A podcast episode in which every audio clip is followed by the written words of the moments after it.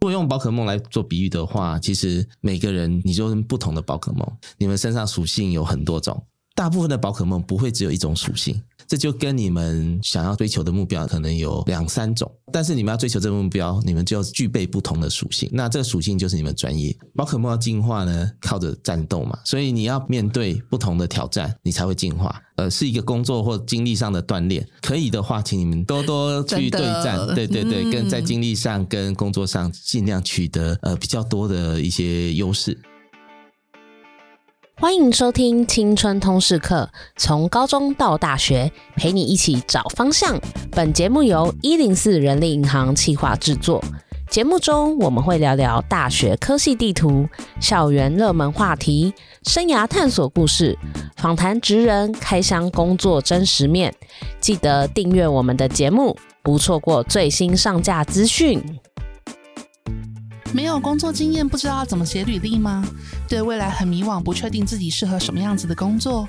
免费职涯咨询、履历见诊、南北校园巡回中，由一零四人力银行的产业前辈职涯志工 Giver 帮你探索未来，寻找出路。名额有限，赶快到资讯栏报名吧。嗨，大家好，我是 Moira。不知道大家有没有做过职涯咨询？职涯咨询呢，它其实就是由资深的产业前辈帮大家看履历啊，做见证啊，或者是提供一些未来的方向或是规划，甚至可以提供大家一些市面上比较查不到的业界资讯哦。那我们今天非常荣幸邀请到 Stanley。Stanley 呢，他是一位资深的职涯引导师以及一零四的 Giver，他帮助非常多人做履历见证，还有职涯咨询，帮很多学生找到未来的方向，那我们今天很荣幸邀请到他，欢迎 Stanley。大家好，我是 Stanley 啊，我叫沈博昌，目前是担任一零四的 Giver 服务。那我目前在新竹科学园区的智邦科技担任研发经理的职务，到现在为止，大概在新竹已经待了二十四年了。在四年前，我加入一零四服务行列。目前呢，累积的服务大概有两百多个人，主要是履历见证的部分。嗯啊，那咨询的服务其实因为我的我的状况比较特殊，我喜欢用对谈的方式，一部分也有经验是类似咨询的服务。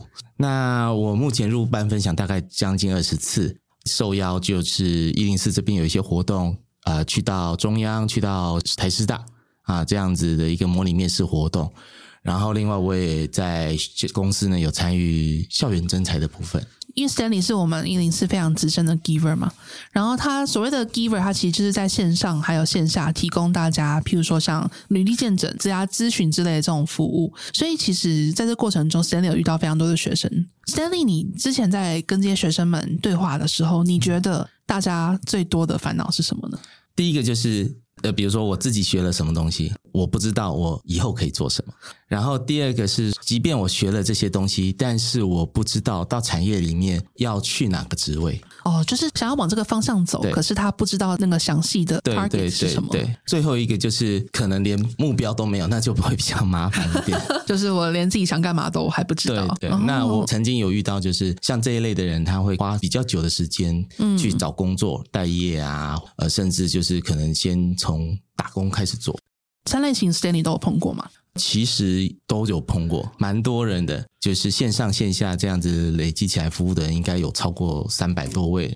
毕业生来讲，大概五六十个，数据应该是可信的。那 那蛮多人其实都是遇到说，我毕业之后我不知道干嘛。想要找方向，但是没有适当的人可以提供给他这些服务，哦、这些建议，帮他解答。在学校的时候，虽然老师也可以问，可是老师毕竟比较不是在业界嘛，所以对于业界的一些比较及时的状况，会没有办法给那么准确的建议。像我们以前我在中央光电学校，会给我们很多的产学合作的机会。那在这之间，你就会慢慢了解到可能往哪个产业界去，比如说研究所到研二、研三，或者是大四。大三、大四都还没有找到自己的方向的话，那就会比较辛苦一点。可是等于是他这样子要等他毕业的时候才开始探索，嗯、是是的。哦，那他就会有一些成本要花在这个探索路上了。所以，我们其实，在以刚刚我们讲的第三种方向的话，他的退业时间其实是会蛮久的。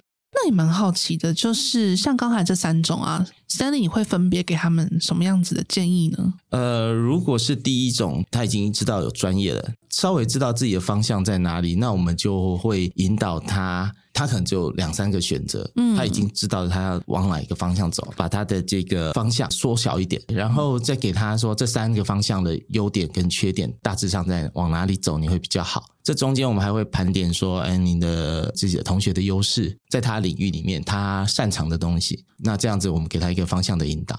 那如果是第二种的话，他可能连方向在哪里都不知道，就会用探寻的方式，比如说你在学校比较擅长的是哪一个科系，嗯、啊，或者哪一个科目，或者是你喜欢做什么啊？那这样子的话，先帮他从大范围里面缩小到某个范围。我相信大部分 giver 都一样，就是说先帮大家限缩这些选择，嗯，然后呢，再从中挑出一个两三个对自己有利的，因为目标越多的话，其实越难达成了。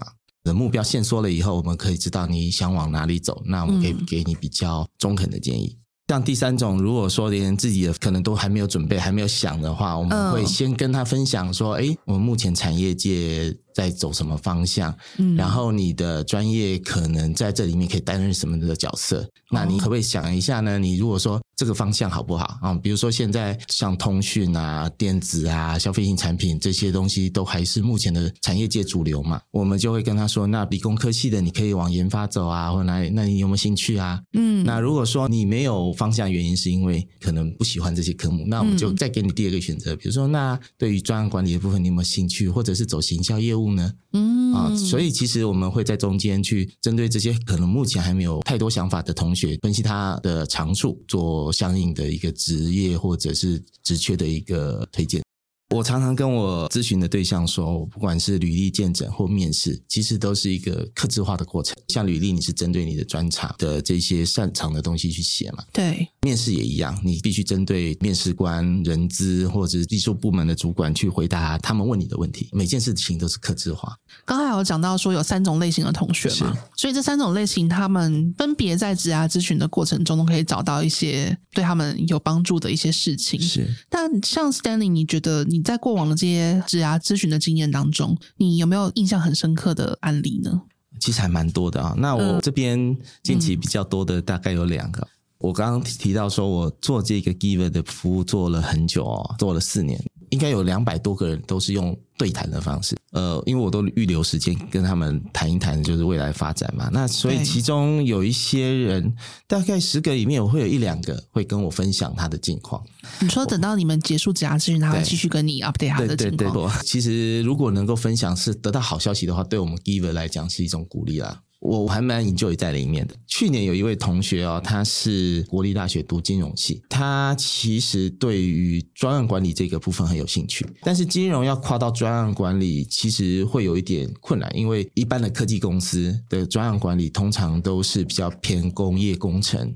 或者是公管的部分，或是像科管，那金融管理可能所学的不一样的时候，他会有一些疑虑，但是他目标很明确，他就是说，我想进科技公司当 PM 这样子，对对对，当 PM。所以那在那时候，我们就盘点了他一些过往的记录。很好的是，他自己有花时间、有花成本、金钱啦，跟时间，好去做一个进修。哈，他主要做的是这个 PMP 专案的一个证照。哦，他要去考证照，对，他去考证照，那算非常非常用心的耶。但是因为他本科系不是公管，所以他会有点疑虑。嗯、那我们是用鼓励他的方式跟他分享说：“哎，其实你投入时间、投入成本以后拿到这个证照，应该在人资那边第一关是过的。现在只是你要去找什么公司。”呃，我们在线上讨论这样子，来回两三次以后，他后来在去年二月突然拨个电话，他跟我说：“哎，那个 Stanley，谢谢你，我现在人准备要去大陆。”我说：“你怎么会去大陆？”他说：“他应征上了台达的一个职务，那主要是就是做专案管理。”我就很替他高兴。第二个是我在去年这那一次就是参加公司的征才校征活动，在校征活动里面，其实会有很多人主动跟你问说：“哎，这个公司是做什么的啊？然后福利好不好？文化如何啊？”嗯、那那时候遇到一位同学，他是读私立科大硕士，他本来是做管理的部分，嗯啊，但是后来他想要做 FAE，他想要做从事这个行行业，或者是往研发这个部分走。因为这两个都是很吃技术的，那我们盘点他的经历以后，发现他缺的可能是技术。再来就是学历的部分。如果以一般现在百大企业来讲的话，往研发去的话，学历会有一个限制。哦，他可能会希望是顶大研究所或是国外回来的。这一位同学他先天有一些呃有一些限制啊，就是因为私立课大关，所以我们会建议他说：“嗯、那我们是不是先看你有什么技能，我们再帮你找目标？我们看完了他的技能以后，他发现他其实还蛮外向的，嗯啊，那他可以接受说。”研发会比较属于内敛的单位，嗯，没错，就是一直在做一些东西。他可能还可以从事一些比较对外，那我们就给他一些建议说，那除了研发以外，FAE 也是一个很好选择。所以我们那时候就把目标稍微调整一下，我们把 FAE 往前放，研发往后往后放。后来这位同学他也进到科学园区里面，到了一家半导体公司任职。嗯，那主要就是 FAE 的部分，就是真的跟我们目当初设定的目标是一样，就是服务客户，然后帮客户追追交期啊，给客户一些在公司产品使用上的一些这个 training，这样子，就是我们到最后都是达达达成我们目标，就是等于是有因材施用这样子。对，我相信这应该是蛮多同学都很需要的，因为他们首先是对自己的了解度可能还不够，是，再来是他们对业界的了解度更是很少，他可能没有办法想象到说，哦，原来其实我比较适合这个职务，而不是原本的他想象的那个。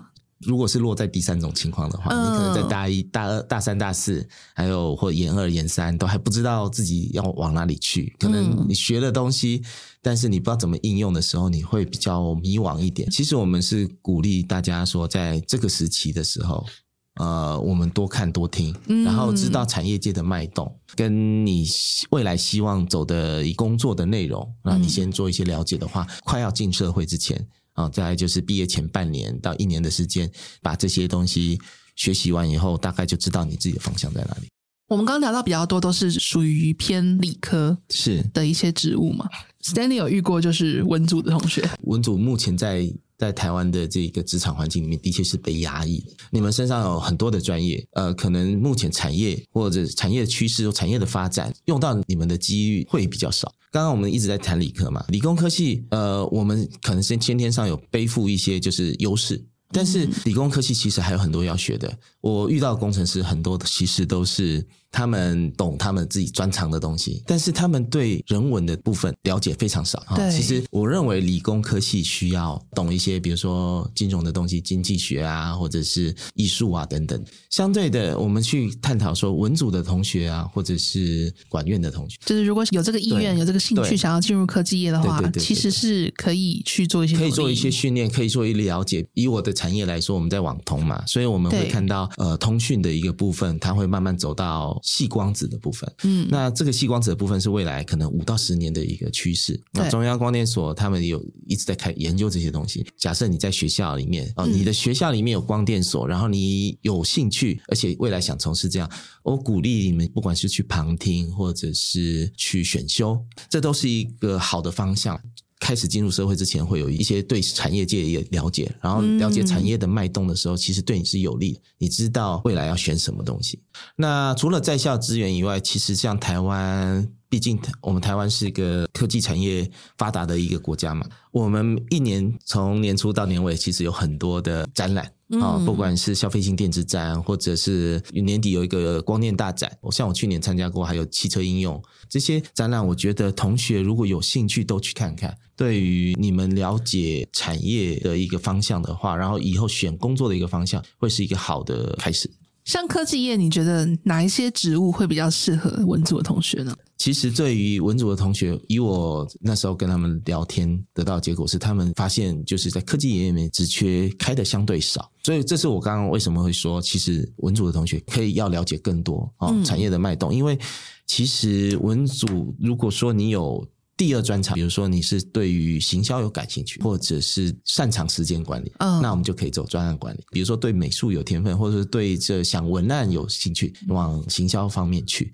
打一个比方好了，比如说像技嘉对或华硕，他们有实际产品在呃消费性电子这一块的。是。那如果你有可以写文案，或者说有一点美编的功力的话，嗯，其实往行销那个部分走是很好的。那如果说像我们这种网通厂是属于系统厂。通常不容易接触到客户，都是就是比较是 B to B 的。呃，我们会帮你设想说，诶，那如果说你对时间安排这个部分比较有兴趣或者有擅长的部分，那我们会鼓励你往专案管理去。嗯，就是去当 PM。在像我的公司智邦科技里面，还蛮多 PM 的，嗯，然后也蛮多就是本来就不是理工，不是工工，不是工业，是工呃公管这种的。我们可以提供的咨询就是，我们对产业可能很了解，了解这个适合我们做的同学，嗯、那我们就会给他一个方向，给他一个建议。比如说，不管是之后履历啊，或面试啊，可以提供有比较一体化的一个建议。其实以台湾现在的这个薪资结构来讲，嗯、虽然非科技业有一些还可以给到蛮不错的薪水，但毕竟科技业就是台湾现在的一个主流趋势嘛。是是，是。所以如果对于薪水，对于未来的发展是，的确是有很多人会想要进入科技业。我我以现在看到情况来讲，其实我们面临少子化的问题嘛，台湾的一些职缺一直在释出，但是我们其实可以看到就业市场能用的人力越来越少。啊、因为大学生每年都在减少，因为学生减少的关系，其实就业，然后有经验的人也会慢慢变少。科技业的门不难进，但是你要知道自己适合哪一块。我会给各位一个建议，就是说，我会希望在学校你们看完自己的专业以后，知道自己的专长在哪里以后，再想办法把自己的竞争力拉起来。那这样子的话，不管是一个证照或者是一个专长，嗯，哦，像理工科的同学，我相信可能英语比较差。文组的同学，可能你们对数数理方面的东西会稍微没有概念一点。如果说你们可以在这这里面了解自己的专长的长处跟自己不足的短处，然后互补之后，嗯，然后学习之后，你们会有得到一些相应的东西的话，那会是很好的。而且说实话，不管未来想要进入什么样子的产业，培养这些好的技能跟软实力，不管想去哪里，基本上都可以用得到。好，那再来也想要问一下 Stanley。刚刚你有讲到说你有参加过校征啊？是的。那因为我们接下来这个校征季节快要开始了，啊、对对对对，大概从三月一路到六月，都会有很多学校办这个校园征才博览会。啊、是你今年会去吗？我今年会跟公司一起去，我会可能应该会去四场。哦，那不错呢。是你现在知道是哪几所学校了吗？呃，清大、交大在三月第二周、第三周的时候。清大、交大，我们也会去。然后在南部成大会有一场啊，成大啊，成大会有一场。然后呃，还有一个是应该是北科大，北科大。对，没有，因为公司还是希望说有一直有新的人一直进来。嗯，谢谢。对对对对对，那我们可以给他多一点 training 或者这样，让他可以未来成为独当一面的一些工程师啊，或者是其他。的 PM 啊，这些，嗯、对我们有规划的在做了。然后，请问 Stanley，就是如果现在这个我们的听众们，他们想要去逛这些校真、校园真才博览会的话，你会不会给他们一些什么样子的小建议、小 paper，让他们可以比较快找到心仪的工作呢？okay. 我去年在校园征才的时候，我遇到很多同学，他们的对于校园征才的一个。想法就是，呃，我是来看一下，这样心态其实没有问题。但我先了解一下校园征才大概是怎么样的环境。但是我也其实我也遇到很多很积极的同学，嗯，他们来就是要问有没有实习的机会，然后公司的一些做什么的产品啊，或者是文化啊的问题。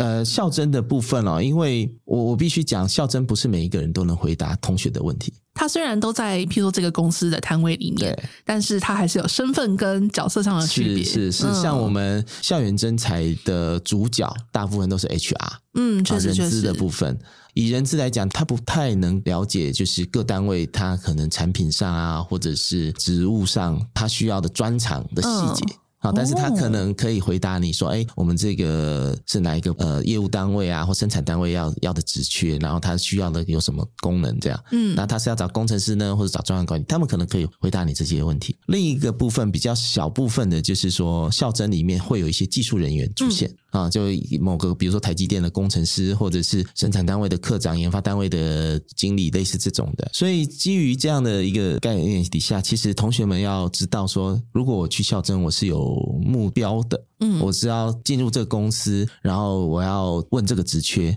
职缺的部分可能就要问。人资，如果是说，哎，我是像理工科系的同学，他可能对某个技术很好奇，或者是某个产品很好奇，嗯，他想要得到更多细节，问说，哎，你们是怎么做的？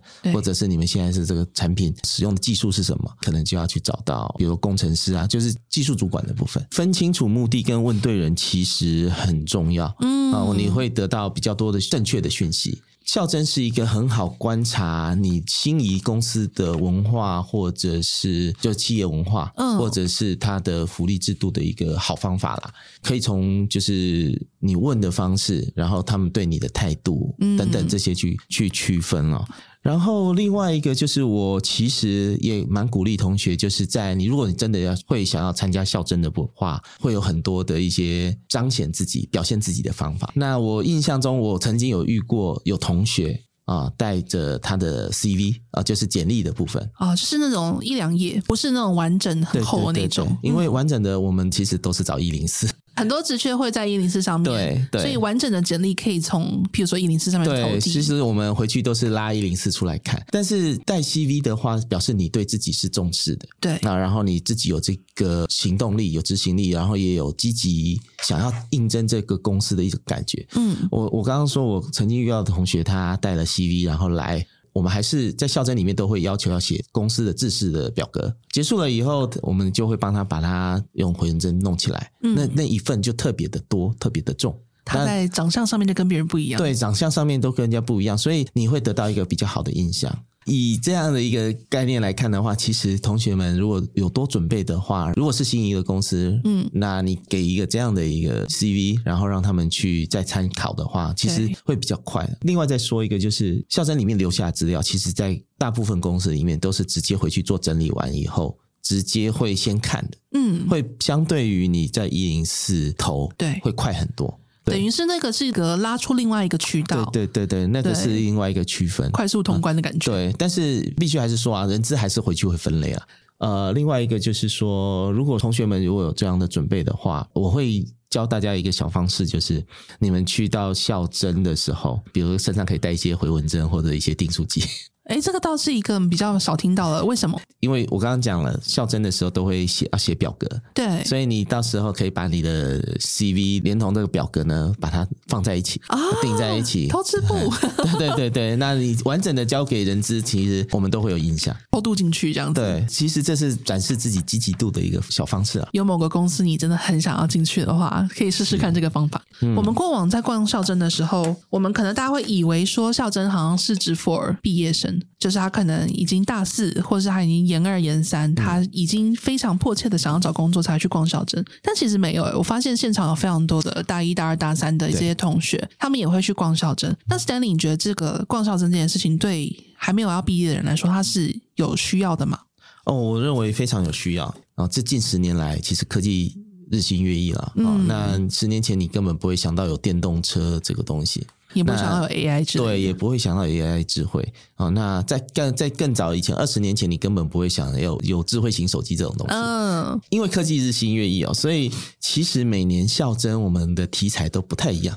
哦、oh，对，可能你在当然以台湾来讲哦，呃，半导体还是一个大宗啊。那其他的产业部分呢？比如说像这几年来讲，可能汽车电子啊、呃，汽车电子有谁呢？台达啊、呃，或者是像玉龙啊，或者是红海、嗯，他们都有做，现在都有跨足这个电子电动车产业嘛。对，尤其像红海跟玉龙他们在做这个合作电动车的部分。嗯，确实，那红海也有做，一个这个台达也有做。对啊，是一个现在欣欣向荣的一个产业。对，那半导体就不用讲，半导体就是。是台积电、联电啊这些、嗯、啊，然后再来像网通的部分，我们台湾有瑞昱，有这些智邦，还有像联发科等等的，嗯啊，所以其实每一个世代都会有一个产业。像这几年比较流行的就是通讯产业，通讯哦，其实是通讯。哪一方面我们比较熟悉这个东西？那比如说像我们讲 Google，它有一个呃云端啊，云端，的计算的部分啊，等于是伺服器，对，伺服器啊，嗯、呃，交换器啊这些这些事情。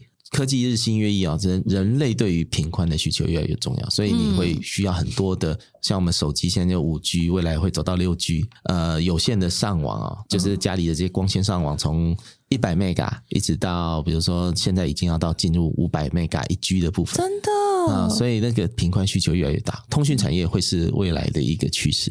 可能未来五年都是这样的一个趋势，嗯，对，那一直会可能会再往后一直延伸下去，嗯，因为需求越来越大。以产业别来讲的话，每个世代都有不同的产业。所以，其实，在参加校征的时候，你等于是去先去探看一下这些产业的趋势。理组的同学应该选择可能就是不脱离这个科技公司，但是文组的你可以更要比较，就是在从校征里面去看更多的东西啊、呃，比如说大一、大二，你们可以去看说，哎，呃，这个公司，比如说在新闻或者是在什么媒体里面常常看到，呃，这个公司的一些消息，那你可以留意啊。然后，如果他有来的话，可以去了解一下。啊，这其实大一、大二是一个关键，就是说你们可以开始准备要做决定。嗯，那大三、大四就确定方向，对，就会朝那个地方做。等于是可以来做一个资料收集。对对对，对其实其实大一、大二做一个资料收集是还蛮好的。你有很多机会，你有比较多时间可以慢慢看、慢慢选择。那像在到大四，呃，会有专题嘛？研究所的话就是论文嘛。其实这两个。东西主题都还蛮重要的，这个东西可能在应用上，在学校做的跟业界会搭不上，但是你可以刻意选跟产业界结合的东西。嗯，我我讲一个我的专业上的一个东西啊，我我是中央大学光电所，以光电产业这个部分，现在大家在看的是一个专业叫做细光子，就是用一些半导体的制成去整合电跟光的一些讯号的一个技术。啊，所以这在未来三年五年都是一个显学。提早知道这个是未来趋势的话，对。哦，以光电所的同学来讲，你就要选修晶体光学啊，或者是几何光学这一类的一些训练，做一些模拟啊，或者是做一些光路的设计啊，啊，这个可能对光电所是有用的建议，因为会比较偏向于说，那在自己的领域里面去找哦未来应用的上的东西。我觉得文组里面尤其困难的就是像文学或是历史类似、啊、哲学或是社会系，嗯，因为我自己本身就是文学系的，所以我我自己在。当初在就业的时候，的确是遇到蛮多困难。嗯、那当时我在求学期间做的准备呢，就是我想办法去接触各种行销的东西。是，就是我那时候想要跨行销产业啦，所以就是想办法在求学期间就先去实习啊，去修课啊什么的，去做一些准备。对，台湾的这整个产业环境还是会偏好某些族群。啊、所以，所以大家 应该说那个就是市场需求了，是市场需求。嗯、所以各位同学一定要就是开始思考说，哎，我可能未来要做什么？如果说这没有这个专长的话，我可以在这几年内做什么事情？嗯，你投资的越多，我相信回报到你身上的越多。对，而且说实话，虽然现在大家都很鼓励，就是你要追求你的梦想，你要去发展你的兴趣。某种程度很现实来讲，也不是每个人家里都有矿。有某一些真的可能你在未来收入上面会比较辛苦的一些产业，或者是它需要你前期投入大量的资源，像是你去学音乐、艺术这种，嗯、就是这的确不是每一个家庭都可以去负担得起。很多同学们可能也会有点卡在这里，他兴趣可能是这种类型。是，可是他可能有家里没有矿，所以他就会觉得说啊，那我还是要想办法赚钱嘛。那你要怎么样去结合你的兴趣，或者是从里面挖掘出一些现在的市场需要的一些特质？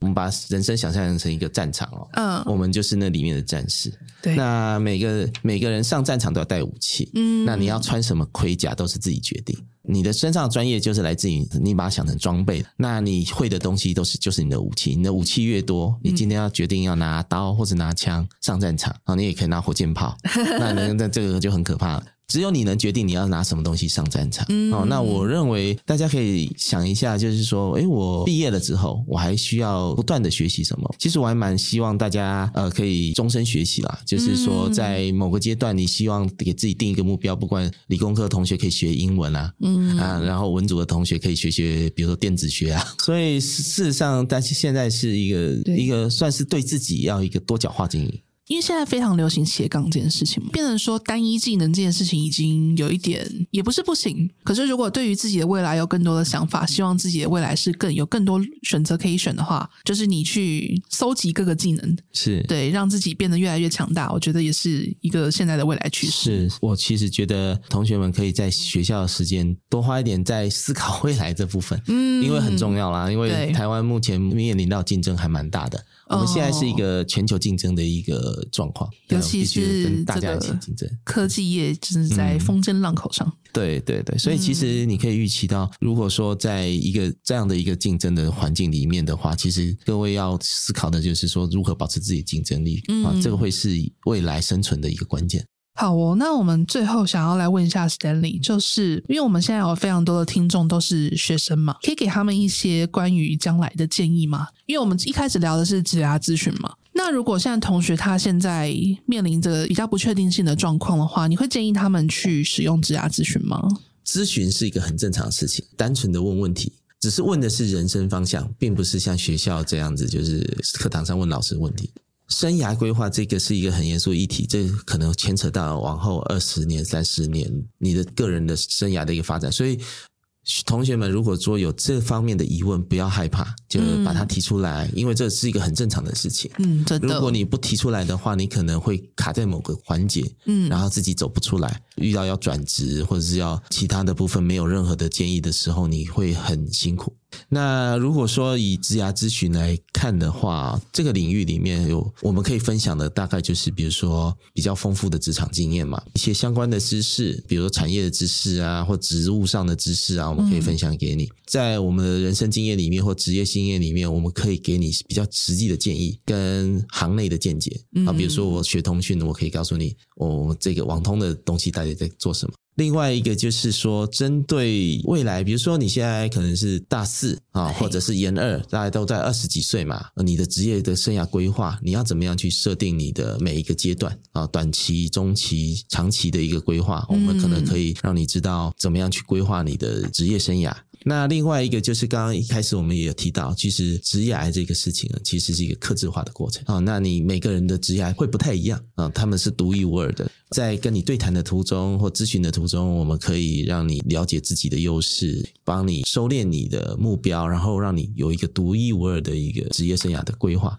嗯，然后最后一个就是我们其实，在帮很多同学咨询过哈，有的时候我们会发现同学缺乏自信，我们其实，在咨询里面会希望要给你一些信心，能够有自信以后。然后我们去积极的面对每一次职业的一些发展，嗯，啊，或者是转换跑道的一些议题上，能有一点信心。这样，很多时候不自信其实是来自于不够了解，他们对于职业的想象还没有办法太清晰，未知就会带来恐惧嘛。职涯咨询其实就是一个很好的机会，可以让业界的这个前辈们告诉你说，哎，其实也没那么可怕啦，有哪些地方可能有个小陷阱你可以避开，嗯，哪些地方你如果现在开始努力的话，一定可以取得很好的成果。但是我这边必须要。要提到一点，就是说，同学们还是要对现在的一些目前的正在进行的事情要比较敏锐一点。时代变化的很快，你们必须要跟得上。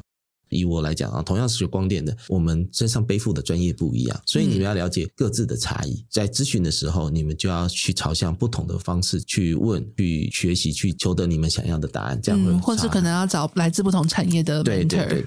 哎，那史丹利还有什么想要补充的吗？举一个例子好了，我我相信大家都知道宝可梦，宝可梦里面有很多跟我们的人生一样。如果用宝可梦来做比喻的话，其实每个人你就是不同的宝可梦，你们身上属性有很多种。大部分的宝可梦不会只有一种属性，这就跟你们想要追求的目标可能有两三种。但是你们要追求这个目标，你们就要具备不同的属性。那这个属性就是你们专业。宝可梦要进化呢，靠着战斗嘛，所以你要面对不同的挑战，你才会进化。呃，是一个工作或精力上的锻炼。可以的话，请你们多多去对战，对对对，跟在精力上跟工作上尽量取得呃比较多的一些优势。每个宝可梦会的技能有的又都不一样啊，所以这表示你的技能其实是可以被扩充的，而且每个人的技能都不一样。所以如果说你希望你的职业是走得顺遂，然后每次转换跑道都能很顺利的话，那你们就多多扩充自己的技能啊！我相信这对你们自己是有用的。大家就是把宝可梦作作为自己的榜样，然 后多学习。哎、呃，那我们今天非常非常感谢 Stanley 来跟我们分享这些非常中肯、实用而且很真实。他从过往经验中得到的一些建议，那相信同学们就是，如果现在对于自己的职涯或是对于方向上面有一些迷惘的话，Stanley 的建议应该都可以帮你找到一些初步的方向。那如果你想要像 Stanley 这样子的人，跟前辈们一起去做职涯咨询沟通的话，一零四人力银行接下来的校征，我们有一些学校我们会提供免费的职涯咨询服务。大家如果有兴趣的话，其实可以来报名哦，名额有限，大家报名要快。所以再来的话，Stanley 也会在你们那个校征的场合上面出现嘛？Oh, 所以大家如果有兴趣的话，也可以去跟他这个实体见面，这样子。对，我会在志邦的摊位等着。对，志邦的摊位，大家如果有兴趣，可以去找 Stanley 聊聊。好哦，那我们今天的节目差不多就到这边了，感谢大家的收听，那我们下次见喽，拜拜。好，拜拜，各位，拜拜。谢谢你收听这集节目。好想知道你听完有什么想法，欢迎到 Apple Podcast 留言告诉我们，并打五星好评，或到我们的 IG 一零四 youth 留言，让我们知道你在探索自我、找方向的过程中有没有遇到什么问题。也欢迎敲完主题哦，你一定可以找到最适合自己的路。我们一起加油！